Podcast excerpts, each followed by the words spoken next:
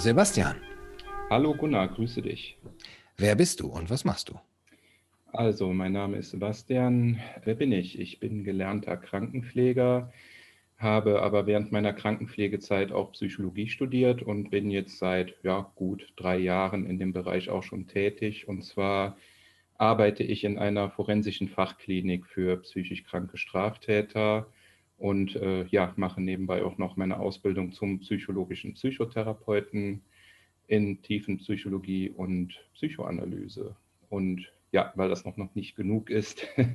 unterrichte ich auch noch an einer Krankenpflegeschule, äh, doziere ich als Psychologiedozent. Ja. Diese psychisch kranken Straftäter, die behandelst du wo? Das ist eine forensische Facheinrichtung. Vielleicht hilft es, wenn ich so ein bisschen das mhm. Prinzip kurz erkläre. Und zwar ist das wie folgt aufgebaut. Man kann sich das vorstellen wie eine Psychiatrie, in der allerdings äh, Patienten eingeliefert werden, die aufgrund ihrer Erkrankung eine Straftat begangen haben. Die werden dann quasi juristisch freigesprochen und müssen aber, also sind dazu verpflichtet, vom Staat eine Therapie in Anspruch zu nehmen, weil das ja der Grund für die Anlasstat dann war. Und die kommen dann zu uns, wir therapieren die in der Hoffnung, sie irgendwann wieder genesen und gesund in die Gesellschaft zu entlassen. Ja, das ist so die grobe Umschreibung meiner Tätigkeit. Und als Psychologe bin ich quasi dafür verantwortlich, dass die Therapieangebote, die ich meinen Patienten anbiete, ja, dass die im besten Fall auch anschlagen, Wirkung zeigen und ja, die Erkrankung in der Art heilen, dass man sie wieder auf die Gesellschaft loslassen kann, mhm. die Patienten. Haben die äh, Maßnahmen besondere Auswirkungen auf deine Patienten? Ja, schon. Also die Maßnahmen sind insofern, also vielleicht noch kurz zur Erklärung, es ist ja in so einem Stufensystem aufgebaut. Es gibt verschiedene Lockerungsstufen. Mhm.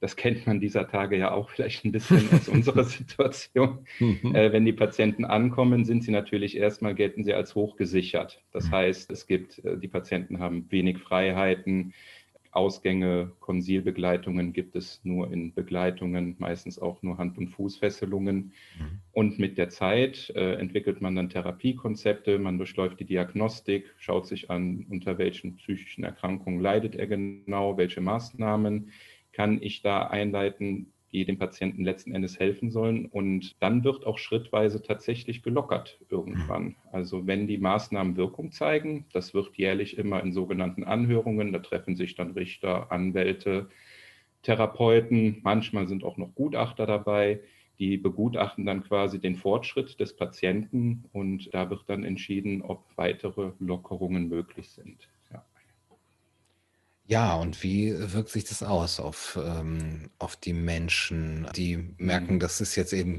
gesamtgesellschaftlich im Grunde genommen auch nochmal äh, das Prinzip, was sie sowieso erleben müssen? Ja, also wie du dir sicher denken kannst, dankend wird es nicht gern angenommen von den mhm. Patienten, denn schließlich sind sie ja unfreiwillig in die Situation reingekommen. Also wo wir auch wieder so ein bisschen eine Parallele zu unserer Gesellschaft momentan sehen können. Und die Maßnahmen, je nachdem, ob es jetzt eine medikamentöse Behandlung ist oder ob es sich jetzt um reine Gesprächstherapie handelt, meistens ist es eine Kombination aus vielen Angeboten, äh, den, die lehnen die Patienten natürlich erstmal ab. Und da wir aber einen Behandlungsauftrag haben, und jetzt kommen wir schon sehr nah in den Bereich des Zwangs, wir sind dann auch irgendwann vom Gericht dazu verpflichtet, beziehungsweise es ist unser Auftrag, dann unter Umständen tatsächlich auch Zwangsmaßnahmen einleiten zu dürfen. Entweder in Form einer Zwangsmedikation, das kann oral, per Tabletten oder tatsächlich auch per Spritze geschehen. Ne? Oder ja, andere Maßnahmen. Aber meistens läuft es halt, wie gesagt, auf diese Zwangsmedikation hinaus. Was wird da zum Beispiel verabreicht? Psychopharmaka. Das mhm. ist, äh, also vor 10, 15 Jahren war es tatsächlich juristisch noch einfacher, so eine Zwangsmedikation durchzuführen. Ich möchte an der Stelle aber auch sagen, es gab tatsächlich Fälle, die ich beobachten konnte. Also ich habe ja zwölf Jahre als Pfleger in der Forensik gearbeitet schon und ich habe beobachtet, dass es tatsächlich Patienten gab, denen das geholfen hat. Das mhm. handelt sich dabei überwiegend um Psychopharmaka, Risperdal, also atypische Neuroleptika, meistens auch so leicht sedierende Mittel oder hochdosierte Mittel wie Haldol. Ich weiß nicht, ob du damit jetzt was anfangen kannst. Ähm, ja. Ich habe das mal in einem Film gesehen, der äh, ah, ja. war mit Jack Nicholson, glaube ich. Ah ja. ja, so ein bisschen geht es auch in die Richtung manchmal. Also es ist auch eigentlich äh, eine unschöne Aufgabe, muss ich sagen. Und es ist auch eine Maßnahme. Ich hoffe natürlich meistens, dass man sich mit dem Patienten wie auch draußen, sage ich mal, mit normalen, in Anführungsstrichen, mit meinen normalen Patienten, dass man sich irgendwie auf einen, eine Art Behandlungsvertrag einigen könnte. Mhm. Und das gemeinsam löst. Und das ist auch so ein bisschen der Weg, den ich versuche in meinem Grundsatz, meinem Therapieverständnis so ein bisschen an die Patienten ranzubringen. Wir sind jetzt in der Situation, das Kind ist in den Brunnen gefallen, die Straftat wurde begangen. Wir müssen jetzt an der Erkrankung arbeiten, vielleicht auch nochmal die Diagnostik ein bisschen übergucken, ob das wirklich auch stimmt vom Krankheitsbild überhaupt. Und ja, also es gibt tatsächlich Patienten, da wird es dankend angenommen, mehr als man meint. Aber es gibt natürlich auch die, ja, kann man auch wieder Jack Nicholson schön als Vergleich nehmen, die Renitenten, was aber manchmal auch dann äh, zu sehr unschönen Situationen führen kann. Das ist leider so. Ja. ja. Mhm. Also ähm, Gibt es Patienten, die diesen Vergleich ziehen, so bewusst, die sagen, ach, guck mal, das kenne ich doch, äh, oder jetzt, jetzt kennen die das da draußen auch mal? Ja, tatsächlich äh, habe ich den Vergleich selber mal gebracht, weil äh, es ging um die Lockerungsstufe, dass ein Patient äh, unbegleitet mal wieder in die Stadt dürfte. Hm. Das ist natürlich also schon eine sehr weitere, hm. ja, kennt man ja, ist eine hm. äh, höhere Lockerungsstufe. Ja. Und wir waren nach dem Gespräch fertig und dann fragte er mich so ganz empathisch, ja, wie geht es Ihnen denn eigentlich damit? Und mhm. dann sagte ich, ach wissen Sie, gerade kriege ich mal so mit, wie Sie sich hier seit Jahren fühlen müssen, mhm. wenn man gemaßregelt wird, wenn man eingeschlossen ist und hofft, dass in Anführungsstrichen die da oben eine Lockerung geben. Und äh, es war, ja, aber es war tatsächlich ein, ein ich muss schon sagen, ein starker Moment der Verbundenheit dann ja. auch irgendwie. Und mhm. das hat äh, zumindest bei dem Patienten uns, was so ja, das Therapieverständnis und die Patientenbeziehung betrifft, sehr viel weitergebracht, da auch einfach mal dem Patienten ehrlich mhm.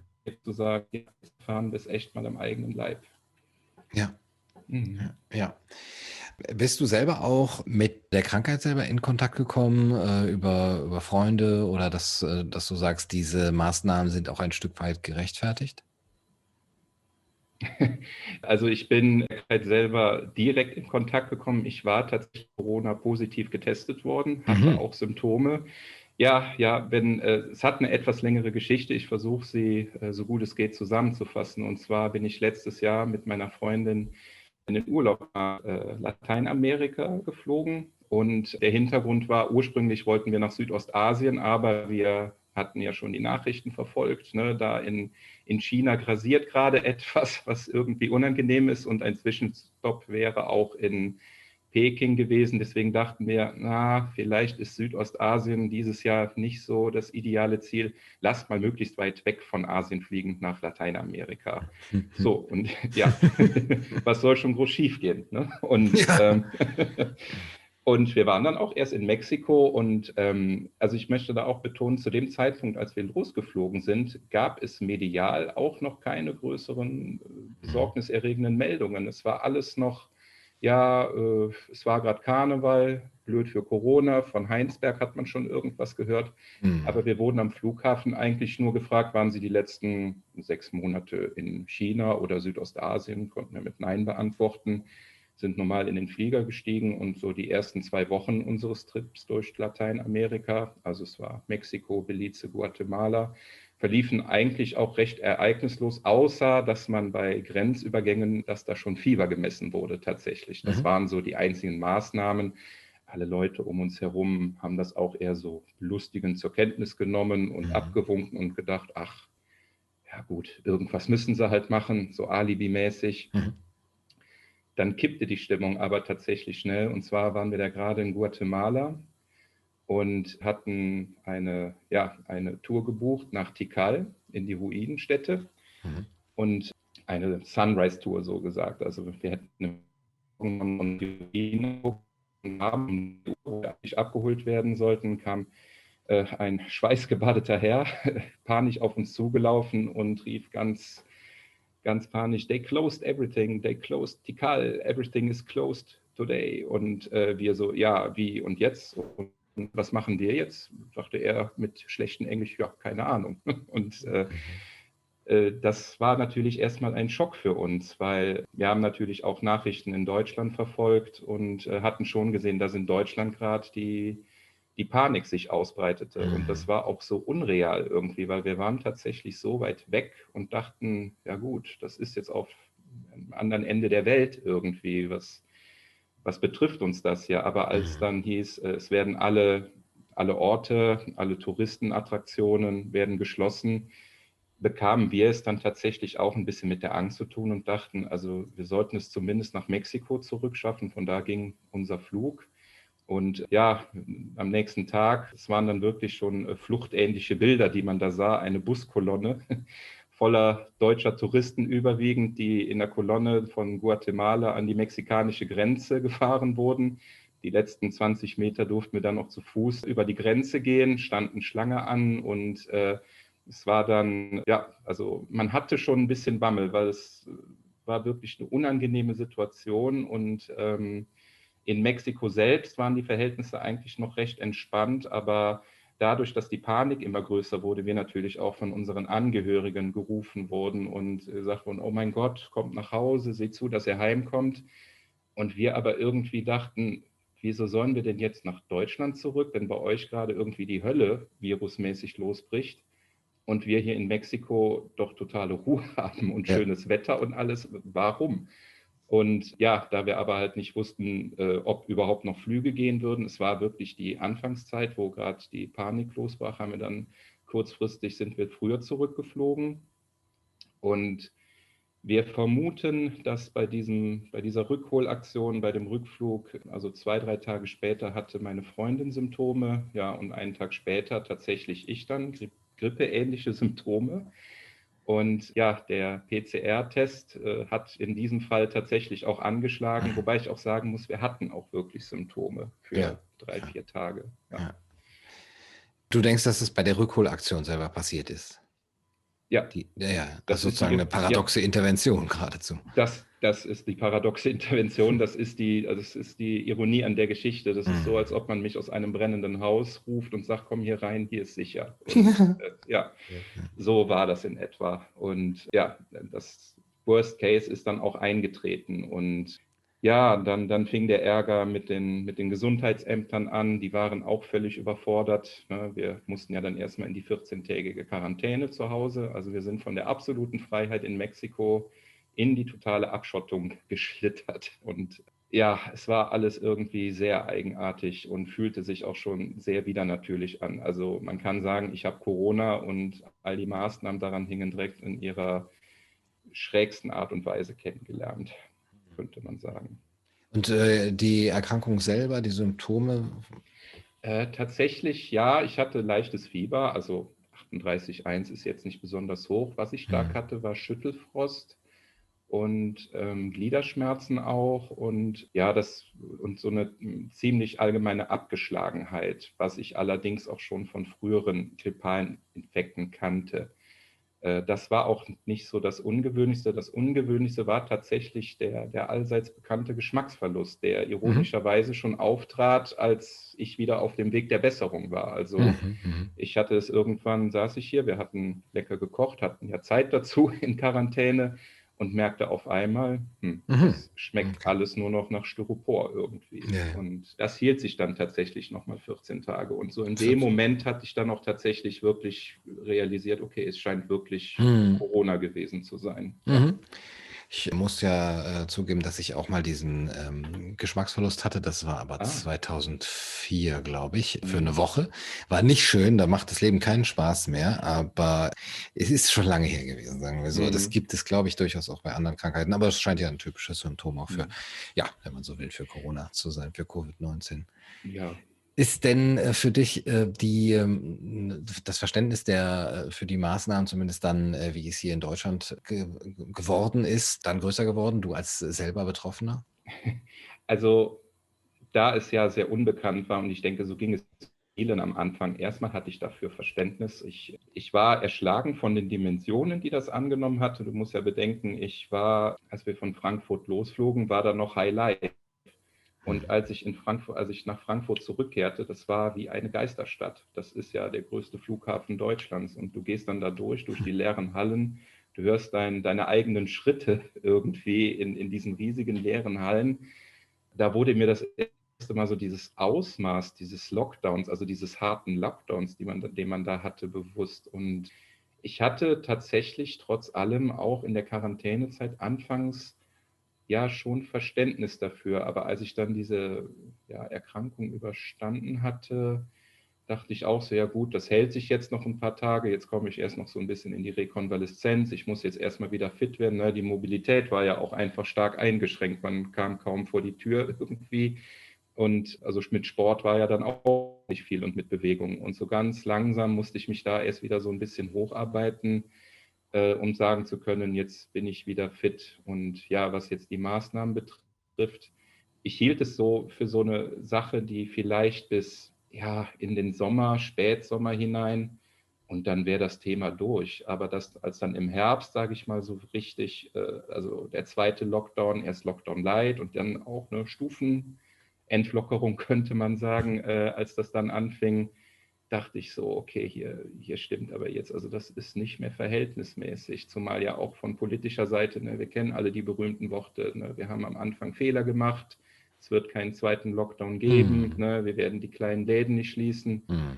Und jetzt hängen wir hier in so einem, ja, man könnte schon fast sagen, bei uns auf der Arbeit sagt man, isoliert man Patienten, ne, wenn man sie für gefährlich hält. Hm. Und wir hängen hier in so einer Dauerisolation fest. So ein komisches, auch so kein Gefühl von Freiheit tatsächlich irgendwie, selbst wenn man noch vor die Tür gehen darf. Und äh, das belastet mich doch schon sehr. Und ja, mit, mit der Zeit gehen auch tatsächlich die, geht das Verständnis von mir äh, für mich dann auch so komplett flöten irgendwie. Mhm. Tust du etwas, um dieses Gefühl der Ohnmacht zu bekämpfen? Ja, tatsächlich. Also das, das, das Tolle an der Krise ist ja, man findet ja neue Mittel und Wege irgendwie. Mhm. Also äh, vielleicht das am Rande. Ich seit ein paar Jahren betreibe ich begeistert Kampfsport. Das ist jetzt natürlich auch alles eingeschränkt mhm. durch Corona. Mhm. Und man trifft sich jetzt in sogenannten Zoom-Meetings, aber es gibt dann halt auch einen Lehrer, der sagt, du, zu zweit darf man sich ja treffen, du kannst auch gern mal in mein, mein Trainingshaus vorbeikommen und wir machen dann da eine Session nur zu zweit. Also lernt man dann seinen persönlichen Trainer in einem Privattraining quasi besser kennen und der hat dann natürlich auch viel mehr Zeit für einen.